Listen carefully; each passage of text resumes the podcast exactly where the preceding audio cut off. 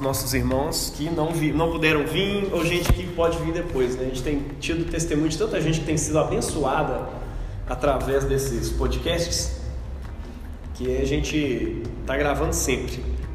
Mas olha só, eu queria conversar com vocês aqui hoje um pouco a respeito da obra do Espírito Santo. É... O que, que é o Espírito Santo? O que, que o Espírito Santo faz, afinal de contas? E o que, que a gente comemora realmente no dia de Pentecostes? Tá? É... Primeira coisa que eu acho que a gente precisa entender é que o Pentecostes, cara, é sobre Cristo. Ele é um evento cristológico, antes de qualquer coisa. Cristo dá o Espírito Santo para nós. O Espírito Santo é o espírito da unidade nossa em Cristo Jesus. Ele nos torna um em Cristo. Ele se torna a alma da igreja. É para isso, para isso que o Espírito Santo desce. Né? Fiz algumas anotações aqui para não, a gente não ficar só na sair papiando aqui, esquecendo, né? E, e perder o fio da meada. Mas olha só, o Espírito Santo, o, a descida de, no Pentecostes é um evento cristológico em si. E uma coisa que eu acho interessante sobre Cristo é que Cristo é, de acordo com a Bíblia, ele é a palavra de Deus. Quando você vai lá no livro de Apocalipse, lá fala assim que ele é aquele que é a palavra de Deus, a própria palavra encarnada, né? E uma das coisas que se celebrava no dia de Pentecostes, alguém sabe aqui o que, que era o Pentecostes antes do, antes do Pentecostes do Novo Testamento?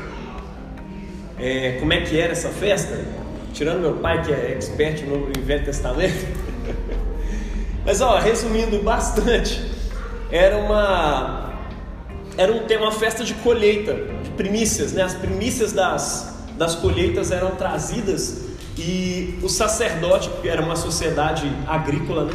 o sacerdote pegava aquilo ali e oferecia diante de Deus, em adoração. Deus, tudo vem de ti e do que é teu te damos, né? É, essa é a pegada. O Senhor nós te agradecemos porque o Senhor fez nascer, pelo teu poder, o Senhor fez crescer e brotar essa semente, tudo isso aconteceu, né? Então, ele adora a Deus por isso. Só que exatamente no dia da colheita também aconteceu um, um, uma coisa no Velho Testamento que foi a entrega da Torá.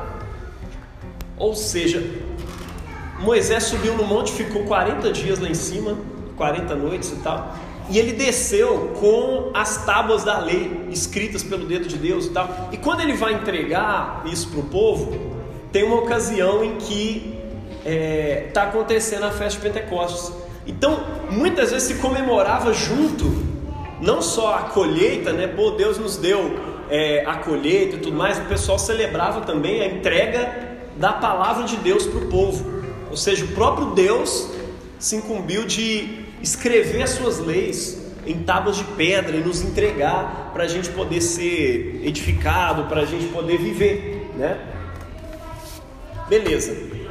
Dado esse contexto, eu quero ir para o negócio do, do Pentecostes, né? Cristo é a palavra de Deus. O Pentecostes é sobre a entrega da palavra de Deus dentro dos nossos corações. Tem um texto na palavra de Deus no, no, Velho Testamento, Jeremias 31, 33 ou 33, 31, eu acho que é 31, 33, onde Deus fala que já estava cansado daquela coisa da lei fora do coração do homem, né? E ele fala que ele ia entregar, ele ia colocar essa lei dentro dos nossos corações e imprimir ela dentro das nossas mentes. E assim que ele fala: Eu pegarei a minha Torá e escreverei ela no vosso coração, imprimirei ela nas vossas mentes. Bom, isso foi prometido lá no Velho Testamento e fala sobre a Torá. Uma coisa que a, a entrega dela é celebrada no dia de Pentecostes. Né? E exatamente no dia de Pentecostes, o Espírito Santo vem e desce para dentro dos corações humanos. Isso é muito significativo para o povo de Deus. E tudo, tudo, tudo que acontece ali é bastante significativo. São as primícias dos povos que estavam ali reunidos para para a festa de Pentecostes, né? Tinha uma galera reunida e de repente houve uma congregação de umas 120 pessoas no segundo andar de, um, de uma casinha, tipo essa aqui. A galera estava orando e de repente começa a orar em línguas, conforme o Espírito Santo concedia que eles falassem, todo mundo está lá escutando essas línguas acontecendo. E cada um escuta elas na sua própria voz. Pedro, é, é, Pedro, Pedro prega a palavra aquele pessoal, e assim que ele prega, 3 mil almas se convertem exatamente no dia de Pentecostes.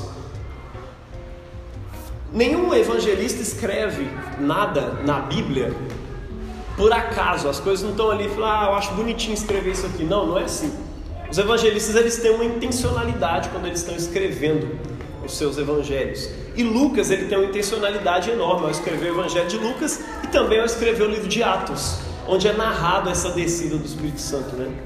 E quando ele narra isso, ele está dizendo: olha, as primícias dos povos, todas as línguas estão reunidas aqui. Os apóstolos falaram em tudo quanto é língua diferente. E as pessoas que estavam aqui dentro de, de Jerusalém ouviam eles falando na sua própria língua materna sobre as grandezas de Deus. Então, é, é naquele dia, Lucas está mostrando assim: olha, tem uma primícia sendo entregue para Deus aqui. É uma, uma colheita gigantesca que está sendo entregue para Deus aqui, exatamente nesse dia que é o dia de Pentecostes. Cara, se alguém lá da cozinha puder trazer um café para mim, e molhando a boca no bico de vez em quando, vai dar uma abastecida aqui. Não pode ser qualquer uma. Né? Se está aí. Mas olha só, diz que ele é um, Pentecostes é um mistério cristológico, né?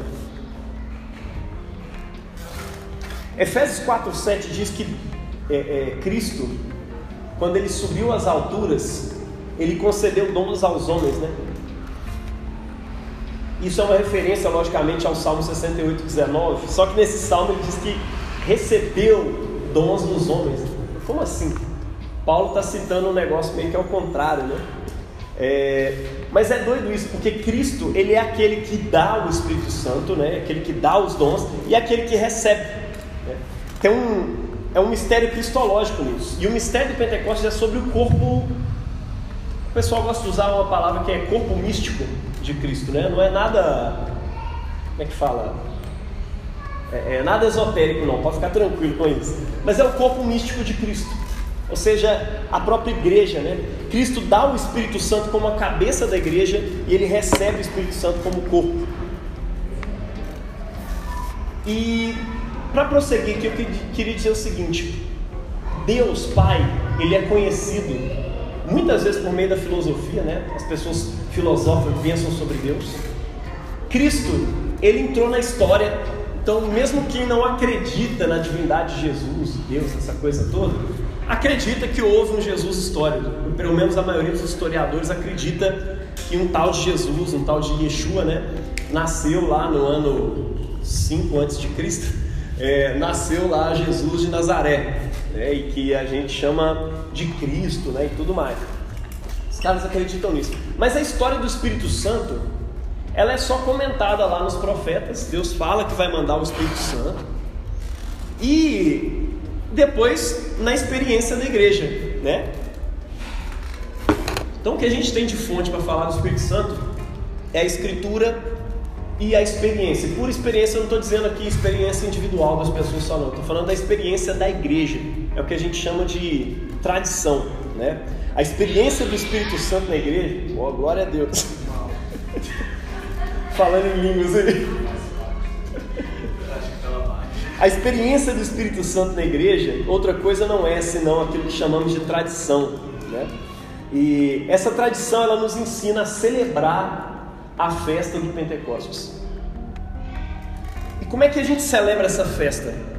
É igual quando a gente está consagrando os elementos da, da Eucaristia, a gente acredita que Cristo se faz presente ali. Né? E a, a palavra que, que é usada é que estes elementos representem para nós o sacramento, né, o sinal visível da graça invisível do Senhor, né? Da, da graça invisível do sangue e do corpo de Cristo. Todo mundo entende isso, né? A palavra representar, ela é mais do que tipo assim, ah, que isso signifique, que isso represente para nós. Não. Representar, é, é, etimologicamente, ela é carregada de um significado bem, bem maior do que o que a gente imagina. Não é só um símbolo. Representar é representificar. É tipo tornar presente novamente, tá? Vamos girar a chavinha sobre esse negócio do representar aí. Quando a gente está falando aqui que esses elementos representem para nós, não é que eles sejam um símbolo para nós, é que eles representifiquem o corpo e o sangue de Jesus em nossas vidas. Então, quando você está comendo, está representificando isso aqui.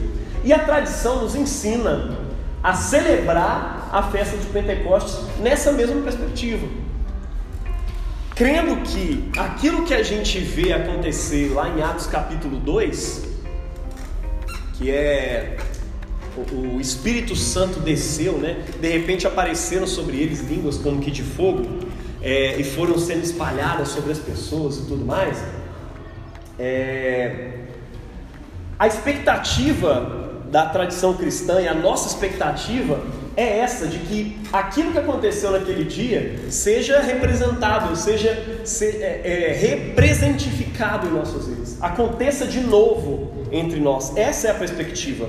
Todos ficaram cheios do Espírito Santo. É isso que Ele quer fazer em nós. E é isso que nós devemos criar. É isso que nós devemos buscar, né? O tem um cântico muito antigo da igreja, talvez o mais antigo de todos, que é o Vini Creator, né? Veni Santo Espírito. É, vinde Espírito Santo. Essa é a nossa busca, esse é o nosso anseio. Vem Espírito Santo. Isso precisa ser o grande anseio nosso enquanto a gente enquanto a gente celebra o Pentecostes. Esse é o seu anseio? Eu pergunto para você hoje. Esse é o seu anseio com a celebração dessa festa hoje? Que aquilo lá que aconteceu em, em, em Atos capítulo 2, venha realmente acontecer aqui de novo? Você anseia por aquilo? Você quer que aquilo aconteça com você? E todos ficaram cheios do Espírito Santo. Eu não estou falando sobre você ser batizado no Espírito Santo, porque nós cremos que o batismo no Espírito Santo ele acontece no dia que você é batizado em Cristo, né? no dia que você é batizado nas águas. E aí você recebe também ali o batismo com o Espírito Santo. Mas ficar cheio do Espírito é uma experiência que se repete ao longo das Escrituras, com as mesmas pessoas, e todos ficaram cheios do Espírito. E eles começaram a orar e ficaram cheios do Espírito. E o Espírito Santo encheu para isso e para aquilo, ou seja, para realizar alguma coisa específica. Todos ficaram cheios do Espírito Santo e começaram a falar em novas línguas. Uma língua nova, cara, é um sinal de um coração novo. E língua é uma coisa interessante porque ela é o sinônimo de todas as barreiras que existem entre nós. É o sinônimo das barreiras étnicas, raciais, sociais, culturais, sexuais, de classe e tudo mais. Tá tudo simbolizado aí nessa barreira, né? São várias representações étnicas que estão ali naquele lugar no dia que o Espírito Santo desceu pela primeira vez sobre a igreja várias pessoas com várias divisões e de repente todos começam a escutar uma só voz. E tem um consenso exegético assim na, na, na teologia, né? Sobre a missão universal da igreja como sinal da nova unidade entre todos os povos. A ideia é, de Cristo, né? é que a igreja seja um novo Israel. E esse novo Israel, ele é casa de oração para todas as nações. Quem lembra do episódio em que Jesus entrou numa entrou no templo de Jerusalém e saiu batendo na galera com chicote, jogando as mesas pro chão e tudo mais? Cara, tem uma explicação do Enter Wright sobre aquilo ali que virou a chavinha na minha cabeça, sabe? Ele é o filho de Deus, e a gente tem que entender que ele estava ali no período do Velho Testamento, ou seja, está valendo aquilo que o próprio Deus instituiu sobre, sobre o templo. Foi Deus que ordenou o funcionamento do templo. Se Jesus está barrando ele, não é à toa que ele está fazendo aquilo ali. Porque final das contas ele está barrando a única relação, o lugar onde o céu toca a terra. Por que, que ele está fazendo aquilo ali? Ele está fazendo aquilo ali para dizer: olha, o tempo do templo acabou. Agora eu sou o novo templo de Deus, através em mim, né? Vocês vão adorar a Deus. Mas tem uma coisa que me chama atenção ali, porque a gente fica achando que Jesus está purificando que a galera estava vendendo lá dentro, né? E tudo mais. Mas pensa você, né? Você tem que carregar um bezerro lá da sua cidade. Você tem que carregar um, um bezerro uma ovelha, um monte de bicho, lá da sua cidade na caravana e puxar lá para o templo. Né? Então o pessoal facilitou isso, eles começaram a criar novilhos e as pessoas pagavam com dinheiro para poder é, fazer a, a, o sacrifício ali. Né? Isso era uma coisa normal que se fazia. E Deus aceitava, você vê lá no início do livro de Lucas, Zacarias está oferecendo sacrifício, está tá tudo normal. Mas Jesus barra aquilo ali por um motivo. E uma coisa que ele fala chama muita atenção ali. Ele falou assim: olha, essa casa deveria ser casa de oração para todas as nações. É, esse é o problema de Jesus com o funcionamento do templo ali. Dá para entender isso? Falou, cara, vocês afastaram as nações e agora só Israel adora nesse templo. É como se fosse uma religião étnica, só vocês fazem as coisas. Existem barreiras entre vocês e todos os povos. E essa casa era para ser casa de oração para todas as nações. O que ele está fazendo ali é um ato simbólico. Olha, agora acabou o tempo do templo. O lugar de contato entre o céu e a terra vai ser eu mesmo. Porque eu sou casa de oração para todas as nações. Está dando para entender? Essa é a ideia. E aí, quando você chega no Pentecostes, você vê que o movimento de Deus em, torno, em, em busca de todas as nações continua. Ele quer quebrar todas as barreiras culturais, étnicas e tudo mais, para que todas as pessoas estejam unidas nele. Olha que doido isso.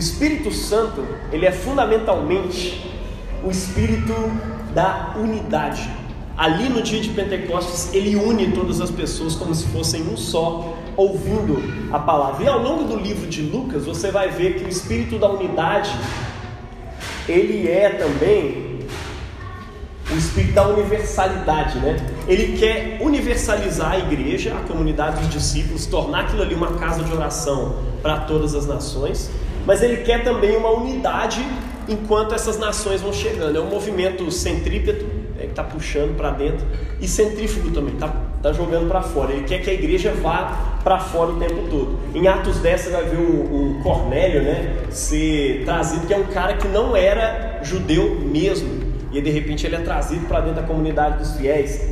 Depois você chega em Atos 15, né? Essa universalidade, quanto mais o evangelho vai chegando para outras nações, começa a dar problema na igreja. Igreja é lugar de problema. E é aqui que a gente acata os problemas, resolve os problemas. E o Espírito Santo está ali para poder acolher esses problemas e resolvê-los. Então o Espírito Santo, ele reúne ali os apóstolos, né? E é engraçado que ele não opera sempre de modo repentino e miraculoso, igual foi lá em Atos capítulo 2, né? Aqui o jeito que o Espírito Santo vai operar é por meio de uma discussão longa com os apóstolos, né? É, a presença dele trabalhando assim, com trabalhos discretos, respeitando os tempos, respeitando a diversidade humana, né, as divergências humanas. Por isso as pessoas, e por meio de pessoas e por meio de instituições que estão ali. Então Deus atua por meio da reunião dos apóstolos, e aí de repente eles saem lá falando: olha, decidimos, nós e o Espírito Santo, lá em Atos capítulo 15, né? que vai ser assim, assim, assado. Nós não vamos impor um peso sobre os gentios. Eu, a gente não quer que os gentios caminhem como nós judeus, fazendo é, é, as mesmas coisas, guardando é, é detalhezinhos de lei e tudo mais. Né? Então, cuidem para fazer isso, isso e isso. Então, eles estão cuidando da igreja. Então, a igreja é para sair para fora. A ideia é essa, né? O Espírito Santo vem sobre nós a gente fala em outras línguas para que os povos sejam acolhidos dentro da igreja e o Espírito Santo está sempre jogando a igreja para fora.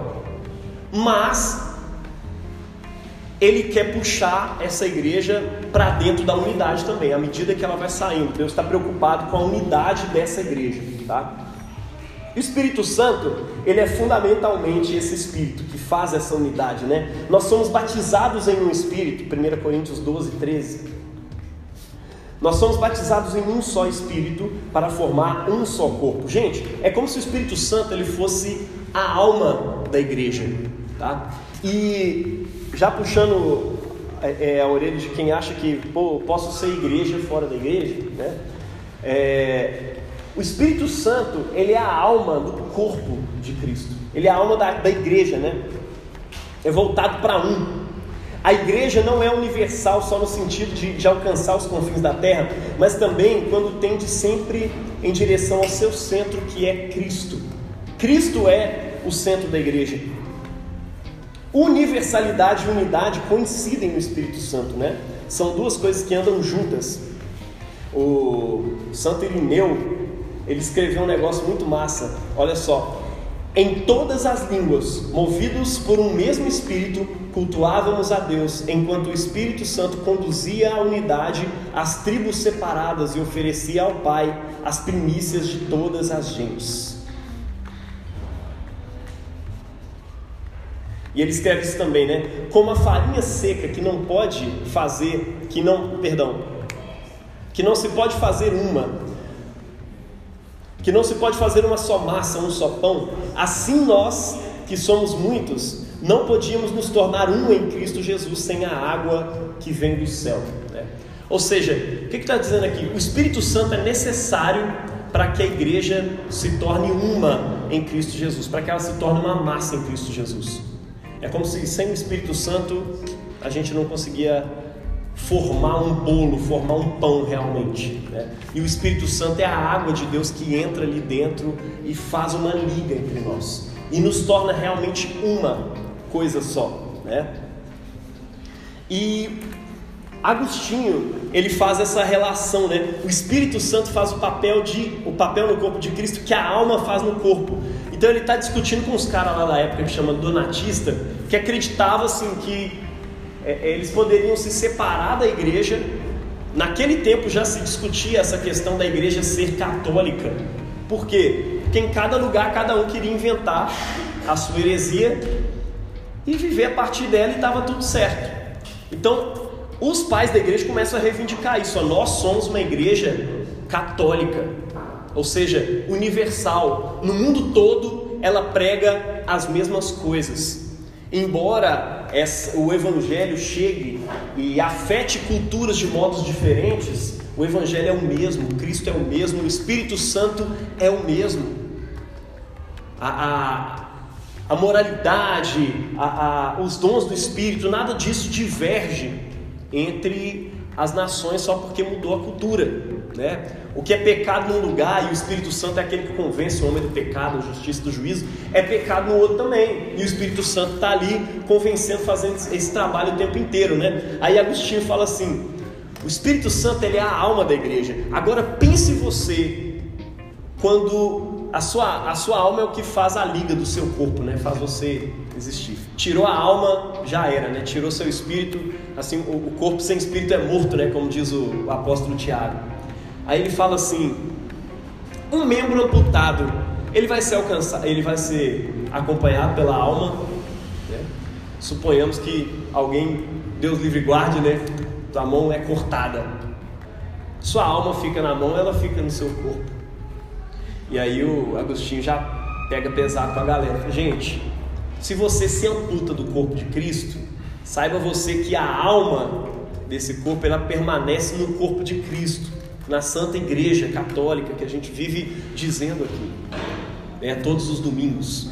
Não dá para você simplesmente se separar e esperar que o Espírito te acompanhe para qualquer lado, porque o Espírito é o Espírito que atua na igreja e a igreja é exatamente aquilo que se chama o corpo de Cristo.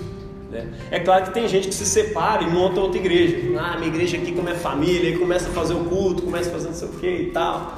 E, e, no final das contas, está criando uma nova igreja. Né? E eu creio que o Espírito Santo, nesses últimos tempos, ele tem feito um movimento de chamado assim com a galera, e principalmente a galera jovem, né, por incrível que pareça. A gente saindo de tudo quanto é movimento e vindo para igrejas mais tradicionais. Tem gente voltando para a igreja católica romana, tem gente voltando para igrejas protestantes mais tradicionais, igreja americana, gente procurando, fica assim, cara, por que está procurando, né? Normalmente estaria procurando um movimento mais jovem, mais underground, alguma coisa assim, mas tem uma galera procurando. E eu creio que o Espírito Santo está fazendo um mover nesses últimos tempos, é, é, trazendo essas pessoas de volta para a igreja levando eles a entender, cara, não dá para ser igreja fora da igreja, afastado do corpo de Cristo, desse corpo histórico também, porque corpo é isso, corpo tem história. Corpo é, é, não é uma coisa que passou a existir aqui do nada. Corpo tem uma história. E o corpo de Cristo nessa terra tem uma história de pelo menos dois mil anos. A gente não simplesmente se amputa dele. Né? Bom, o Espírito não somente opera a unidade da igreja, ele é a própria unidade da igreja, né? Ele é o vínculo da unidade. A igreja, portanto, une todos os povos na catolicidade da fé, falando todas as línguas e superando a dispersão de Babel. Agora eu quero chamar a atenção para você para uma segunda coisa que Lucas faz referência ali. Quando. Olha, olha só o movimento que ele faz, né? Por que, que Lucas enfatiza, no final das contas, dentre tantos fenômenos que aconteceram naquele dia, por que, que Lucas enfatiza tanto o negócio das línguas estranhas? Será que é porque é uma coisa muito sobrenatural e tal, e ele queria falar? A tradição histórica inteira, os comentários. Quando eu falo tradição histórica, eu não sei se você entende isso, mas é os, os pais apostólicos, a gente chama assim, né? os, os, discípulos dos apóstolos de Jesus, eles têm livros escritos, né? tem coisas escritas sobre eles e tudo mais. E assim, quando você vai ler esses caras, você vê que eles fazem comentários muito próximos daquilo que os apóstolos tinham de intenção. Então a gente volta, recorre muito a eles para poder entender a palavra. A tradição nos aponta que ele queria que ele queria mostrar um contraste ali entre Babel e Pentecostes, literalmente, né? Em Babel, pela confusão das línguas, isso aqui São Cirilo de Jerusalém, um dos primeiros pais da igreja está dizendo isso aí, né? Babel, pela confusão das línguas, aconteceu também a divisão da vontade, tratando-se de um projeto contrário a Deus. Agora, ao invés das disposições dos ânimos são restituídas é, agora são, são restituídas para a unidade, para, para que se movam em direção a um fim de piedade. Tem um paralelo ali que Lucas está tentando estabelecer entre Pentecostes e Babel. É um paralelo assim, antitético, né? Como se a igreja fosse a nova Babel. Só que ó, isso aqui é, é a antítese da Babel. Né? Babel era uma confusão. O pessoal queria juntar todas as línguas ali para um projeto, né? E Deus foi lá e confundiu as línguas, porque era um projeto que já começou confuso mesmo. Cristo é um novo Adão, né? Então está sendo feito sempre no Novo Testamento em referência ao Antigo Testamento. E aqui a referência a Gênesis é muito clara para os primeiros caras que escreveram sobre esses textos aqui. Ambos são projetos de unidade entre os povos, né? Torna, é, tornados possíveis mediante a unidade da língua. Lá em Gênesis 11, 1, já começa dizendo: ó, todos eles falavam a mesma língua, então eles se juntaram para poder construir uma torre que alcançasse até o céu. Né? Eles falaram: vamos, vamos construir uma torre que alcance os céus e vamos fazer um nome para nós né? e não deixar que a nossa posteridade seja esquecida. E em Atos capítulo 2, versículo 6 diz que todos os ouviam falar na sua própria língua. A diferença aqui é que lá em Babel todo mundo falava a mesma língua. Aqui em Atos, cada um falava a sua língua. Mas o milagre é que eles conseguiram entender a língua que os apóstolos estavam falando. Está dando para entender isso? Em Gênesis, todos falavam uma só língua. Finalidade, qual que é a finalidade? São dois propósitos de unidade entre os povos aqui, tá? Um é Babel, que é uma unidade humana para a glória do homem, né? Vinde, construamos uma cidade, uma torre, cuja extremidade atinge os céus e façamos para nós um nome, para que não nos dispersemos sobre a terra. É uma unidade para vontade de poder, para fama, para soberba.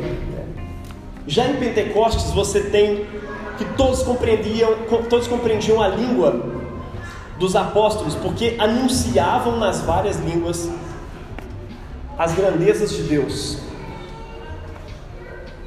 São dois tipos possíveis de unidade. A diferença aqui é o centro em torno do qual elas giram, é o centro em torno do qual essas unidades se constroem. E aí eu preciso chamar a atenção para uma coisa aqui: todos nós desejamos a unidade. Antes de prosseguir, né? Eu preciso dizer isso. Todos nós, cara, de alguma forma a gente deseja, a gente anseia por unidade. Tem um anseio profundo no coração humano por unidade. Igual você de alguma forma busca por beleza, de alguma forma você busca por justiça, de alguma forma você busca por relacionamentos também. Você quer unidade, você busca essa unidade o tempo inteiro, né? Nós somos seres finitos, capazes do infinito. A gente aspira a ser sempre mais do que a gente é, né? E a gente não se resigna a ser simplesmente o que a gente é. A gente sempre quer ser mais. A gente queria muito que o todo estivesse concentrado, habitando exatamente dentro de nós, né? Alguma coisa na estrutura do nosso ser deseja profundamente a unidade. Nós queremos concordância, a sensação de que cada coisa está no seu devido lugar, a sensação de direção, de propósito, né? A unidade é um princípio do ser, igual a bondade. São Tomás Aquino dizia isso, né? Como o amor pelo bem, o desejo pelo bem causa sofrimento, o amor pela unidade também, né?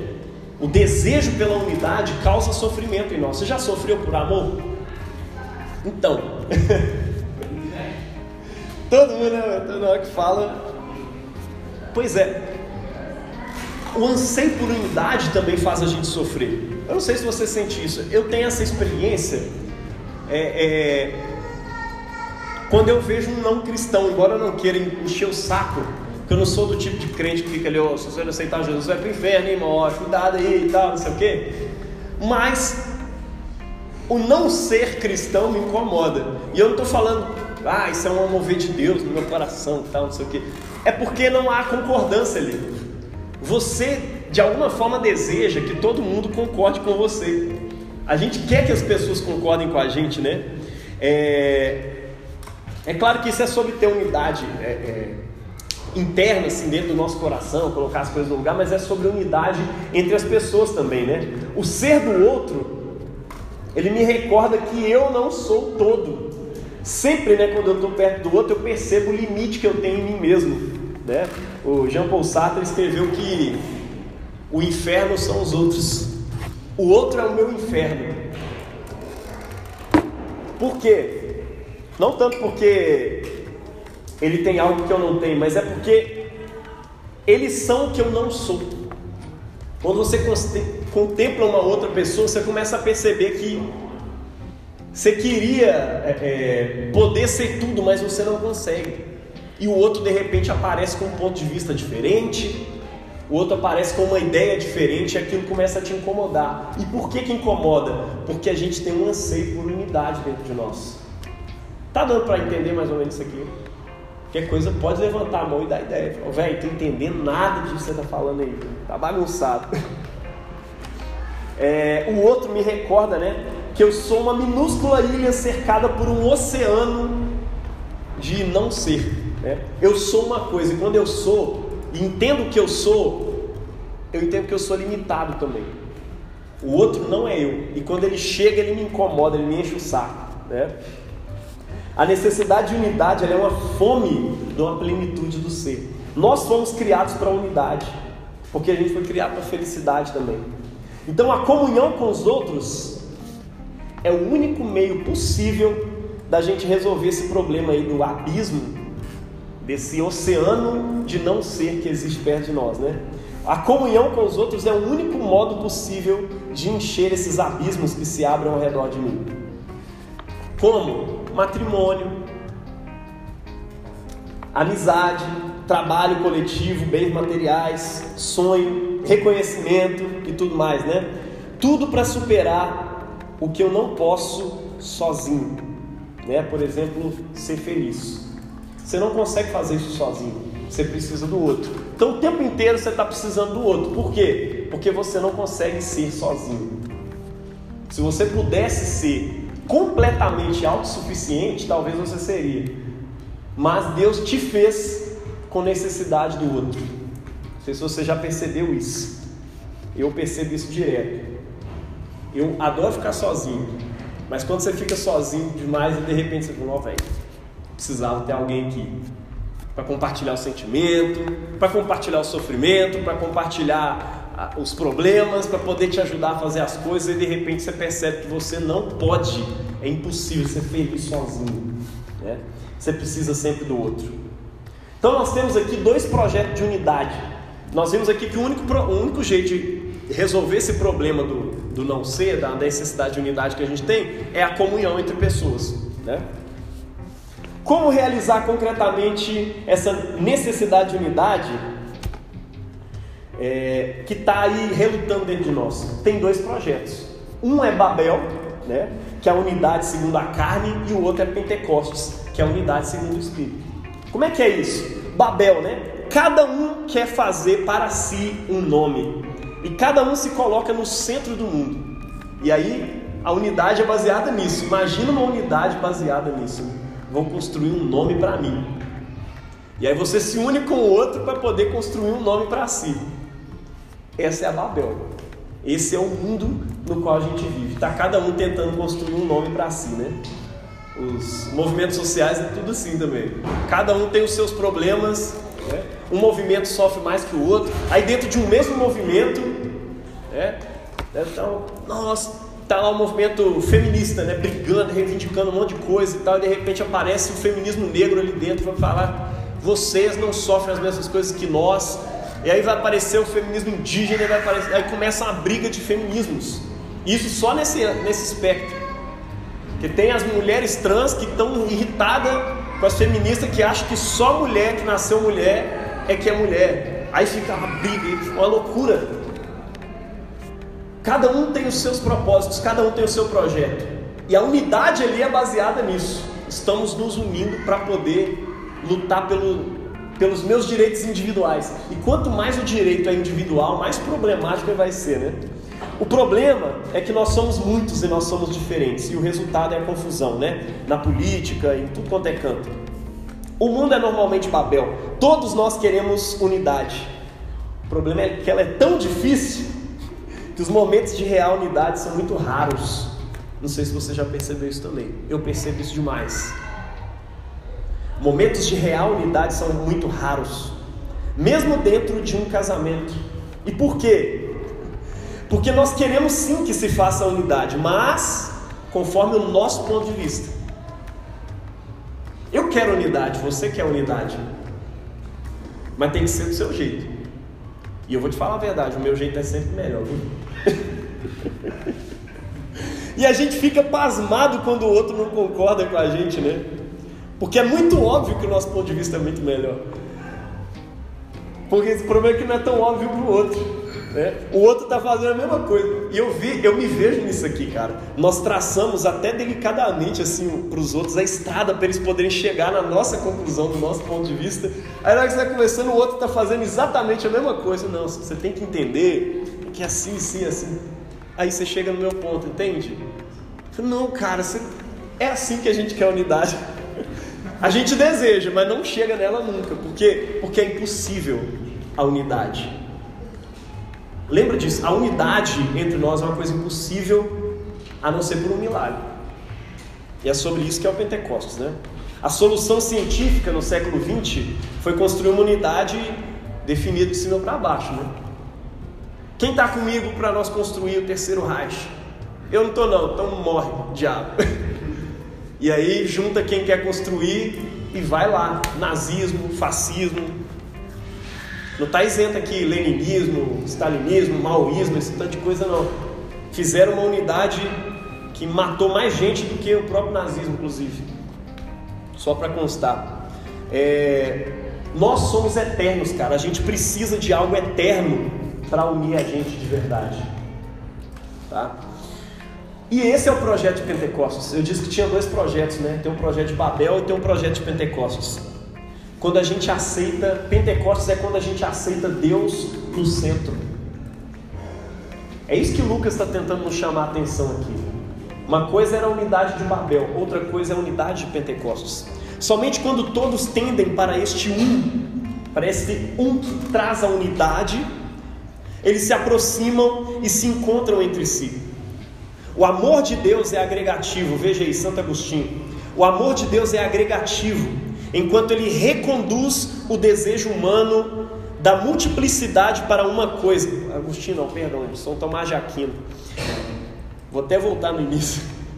O amor de Deus é agregativo, enquanto ele reconduz o desejo humano da multiplicidade para uma única coisa. O amor de si mesmo, que é Babel, né? Ao contrário, dispersa, ele desagrega o desejo humano na multiplicidade das coisas. Realmente, o homem ama a si mesmo, desejando para si os bens temporais, que são muitos e são diversos desejo humano, ele está o tempo todo sobre várias coisas. Quando nós desejamos a Deus, o amor real, o amor de Deus, nos faz desejar uma coisa só. E ela é a única coisa importante. Mas ela não é como o projeto nazista de, de unidade. Não é como um projeto maoísta de unidade. Ele é um projeto de amor, onde existe misericórdia, existe perdão, existe aceitação onde você entra com o seu erro e a outra pessoa entra com o perdão. Em outro momento a pessoa está entrando com o erro e você está entrando com o perdão. O grande problema dos projetos de unidade mundanos é que eles não levam em conta que as pessoas são pecadoras. Eu li muito Paulo Freire na faculdade e é muito bonitinho. Pô, se as pessoas forem conscientizadas desse desse jeito, se você abrir o espaço para que as pessoas se conscientizem, né? Você não deve nem conscientizar, porque isso já está errado. Aí as pessoas vão se conscientizar e elas vão viver em paz e harmonia. Grande problema é que a gente esquece de uma coisa que chama pecado, que só a teologia cristã traz. O pecado está habitando o coração humano. E aí não importa o tamanho da harmonia ou da igualdade social que você possa provocar, ela nunca vai ser real, ela nunca vai ser possível. Porque existe uma coisa ali chamada pecado. E se você não estiver num contexto em que faz parte do seu do seu espectro de, de, de, moralidade, uma coisa chamada perdão, uma coisa chamada misericórdia, que a gente só encontra em Jesus, me desculpe as outras religiões, mas você só encontra isso em Jesus, o tal da misericórdia, o tal do perdão, em outros lugares você encontra coisas como aceitação e tudo mais. Mas perdão e misericórdia, mano, é só Jesus que ensina. É só no Evangelho de Jesus que você vai ver coisas do tipo: cada um considere o seu próximo superior a si mesmo. Né? E aí caminhe na fé, na unidade e tudo mais. Bom, o amor de Deus ele faz a unidade não somente entre diversas pessoas, mas ele também em torno de uma mesma pessoa. Há uma unidade interna e uma unidade externa. Né? Passar de Babel para Pentecostes é descentralizar-se de nós mesmos e centralizar-se em Deus. Sei que muita gente ia colocar assim, é centralizar-se no outro. Mas se você não tiver centralizado em Deus, você não consegue realmente se centrar, centrar no outro de verdade. Deus, sim, Ele pega o seu desejo e por causa da sua lei, por causa da sua palavra, Ele te coloca em serviço ao outro. Por exemplo, os apóstolos, né, antes do Pentecostes, eles viviam lá discutindo quem é o maior no reino dos céus. Vocês já viram isso? Foi duas ocasiões, em outro evangelho é a mesma coisa, os discípulos estão lá sempre assim, cara, Jesus é cabuloso, e quando ele vier no reino, um vai estar tá sendo o primeiro. Eu imagino eles discutindo, né? Quem vai ser o primeiro? É Pedro? Não, não pode ser Pedro, não. Judas é mais inteligente. Ah, tá, não, mas pô, o primeiro a ser chamado foi o, foi o André, não foi Pedro, não. Bom, então tem que ser eu. Aí João, não, mas eu sou mais amigo de Jesus, estou mais. A... É, não, eu sou o primeiro. Aí de repente vai lá, é, é... chega lá Tiago e João, a mãe deles, eles chamam a mãe deles para conversar com Jesus, falou que eu te pedi uma coisa, Jesus, quando, ele, quando tu vier no seu reino, tem como um dos meus filhos sentar à sua direita e o outro ficar à sua esquerda, né? Cara, de pessoas que pensavam desse jeito, depois do Pentecostes, lá em Atos 4,32 diz que eles todos eram de um só coração e uma só alma. O Espírito Santo traz uma harmonia entre nós que não poderia existir por nós mesmos. É isso. A harmonia no maoísmo, a harmonia do, do nazismo, ela existe por causa do medo da espada ou do tiro. Porque se você divergir no pensamento, você vai ser morto ou vai ser preso. Mas a unidade do Espírito Santo, ela é diferente. O Espírito realmente te foca no outro para que você realmente ame o seu próximo de verdade. Para que todos os seus relacionamentos sejam banhados pelo Espírito Santo para que o seu casamento seja banhado pelo Espírito, as suas amizades sejam banhadas pelo Espírito, a vinda do Espírito ele desloca a gente do eixo de nós mesmos para Deus, né? A luz dessa unidade deve raiar, sustentar e coroar todas as nossas unidades naturais. O matrimônio, a unidade, fraterna né, na comunidade, na igreja e tudo mais. É daí que vem o como é bom, ó quão bom e quão suave é que os irmãos vivam em comunhão. No Pentecostes, esse anseio humano por unidade, ele é curado por uma coisa que se chama humildade. E sem humildade, já viu Hitler falando sobre humildade? Não, fala sobre altivez, sobre levantar a cabeça, mostrar que você é raça superior, ou outros falando, olha, é, é, olha o nosso projeto, olha o que nós estamos alcançando e tal, não sei o quê. Mas aqui no Espírito Santo, a unidade do Espírito, ela te cura, ele provoca uma, unidade permeada de uma coisa chamada humildade, para que você possa andar junto com o outro, sendo humilde. E aí sim, esse anseio humano por unidade se realiza, pelo milagre do Espírito Santo. No Espírito, todo o universo é reunido num só ponto, e eu estou exatamente neste ponto, feliz de nadar no oceano do infinito, do todo que é Deus. Jesus orou por isso, né? Ele falou assim: Deus, que eles sejam um, assim como nós somos um. No Espírito, isso se realiza. Nós não estamos mais dispersos, nós não estamos mais fragmentados. Romanos 12, 5 diz que nós somos, no Espírito, membros uns dos outros. Já parou para pensar, Mateus, que você é membro do Johnny? Ou Camila, você é membro do Jaime Vô? Nós somos membros uns dos outros. Agostinho ele chama atenção para isso, né? Os outros não são mais o nosso inferno. Agora, é, é, na contramão do que disse Jean Paul Sartre, né? É, é, o outro não é mais o meu inferno, pelo contrário, em certo sentido, o outro é meu paraíso. Porque ele me permite ser aquilo que sozinho eu não posso ser. Amém? Cara, glória a Deus por isso. Se você ama aquilo se você ama aquilo que você possui, não é pouco. Se de fato você ama a unidade, tudo aquilo que nela é possuído por alguém é possuído também por você. Afaste a inveja e será seu aquilo que é meu. E se eu afastar a inveja, é meu aquilo que você também possui. Santo Agostinho falou sobre isso. Né? O reverendo Eric, quando vai falar sobre a sua igreja, cara, o que, que tem na sua igreja? Tem grupo de jovens? Tem, cara. Minha igreja tem um projeto social maravilhoso, funciona lá em Jaboatão. Olha, mas isso é aqui do Espírito Santo, tem negócio lá. Não, porque a minha igreja é uma só.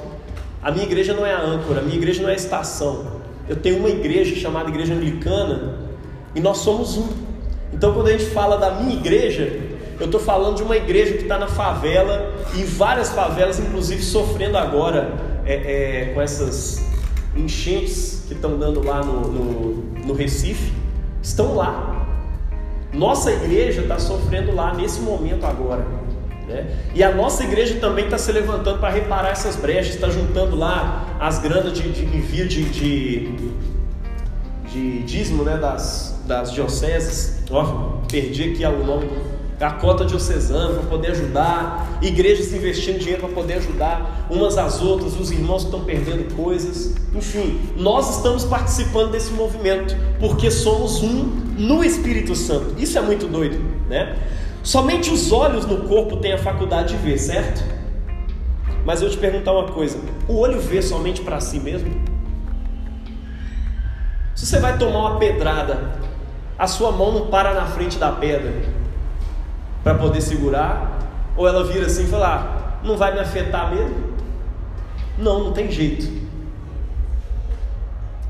No corpo de Cristo é isso: um é olho, o outro é mão, o outro é pé. Cada um tem uma função ali dentro.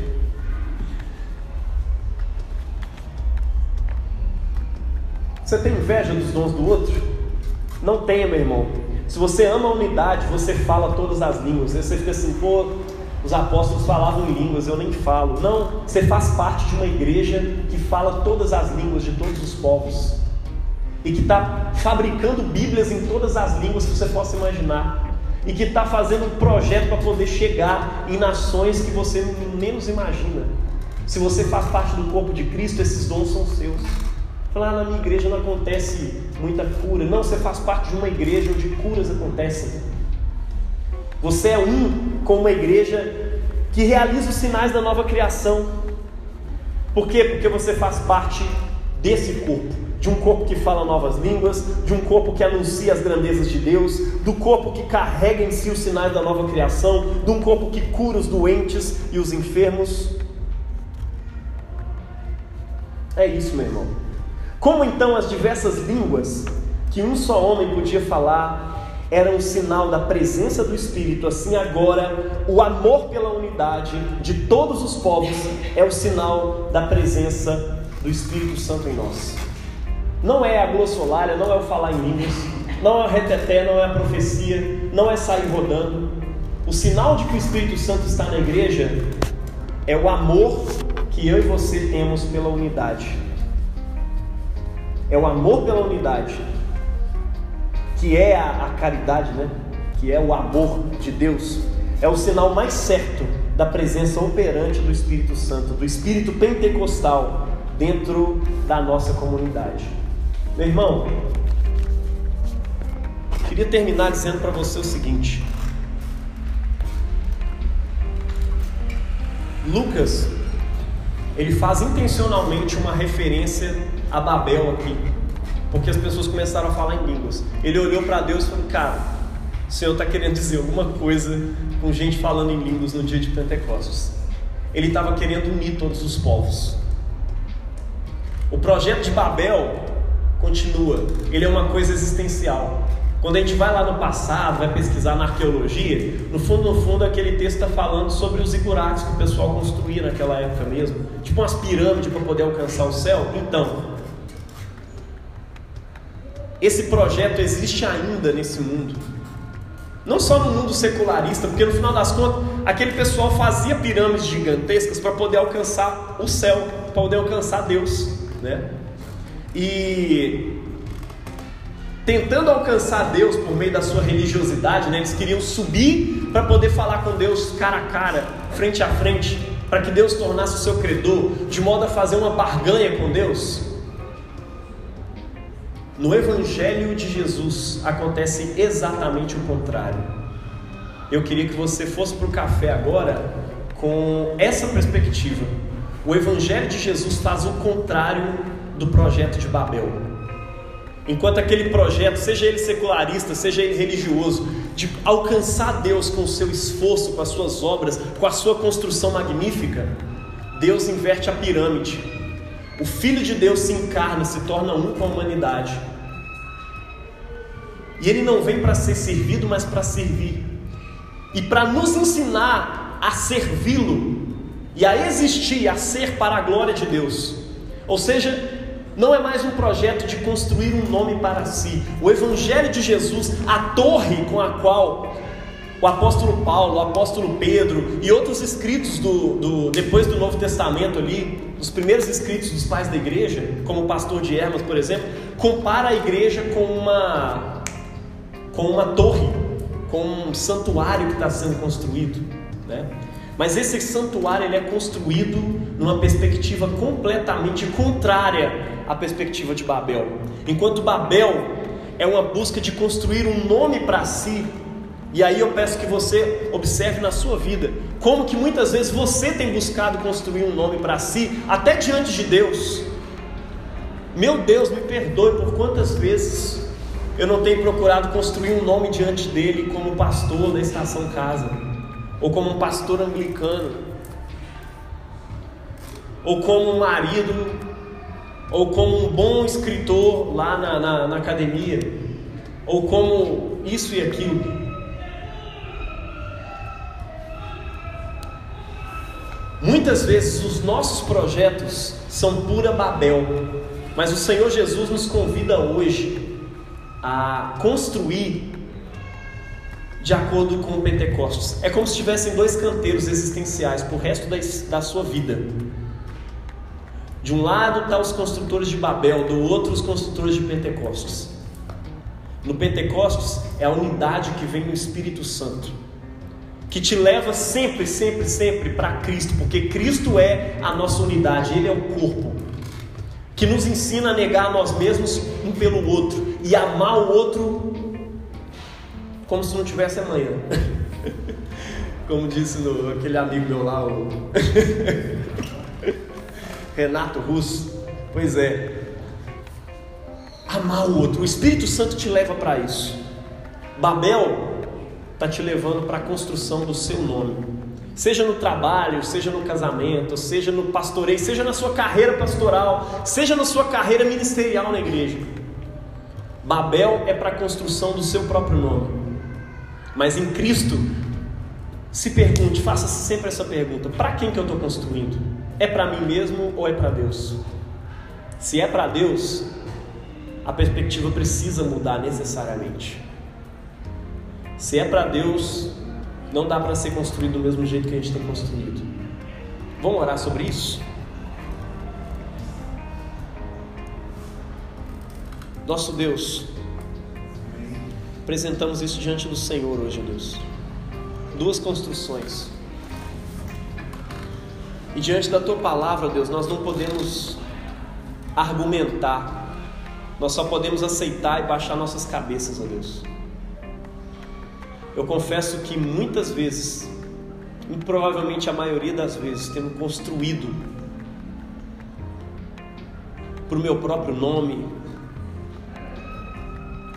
o medo de não ser alguém,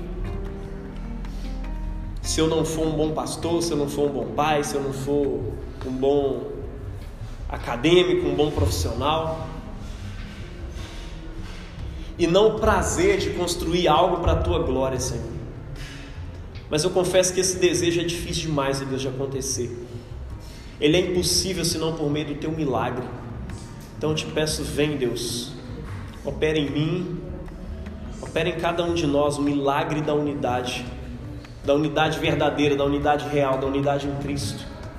Realiza esse desejo profundo que nós temos em nós por unidade, Deus. Realiza ele no Espírito Santo. Que nós sejamos um, Pai.